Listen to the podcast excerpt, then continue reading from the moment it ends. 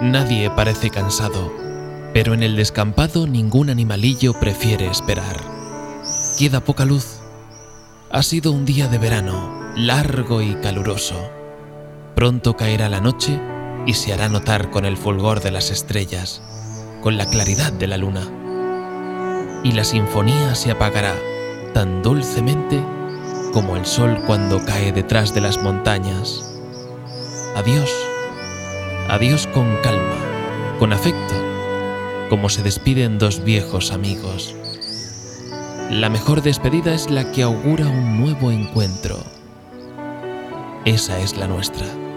Mañana será otro día.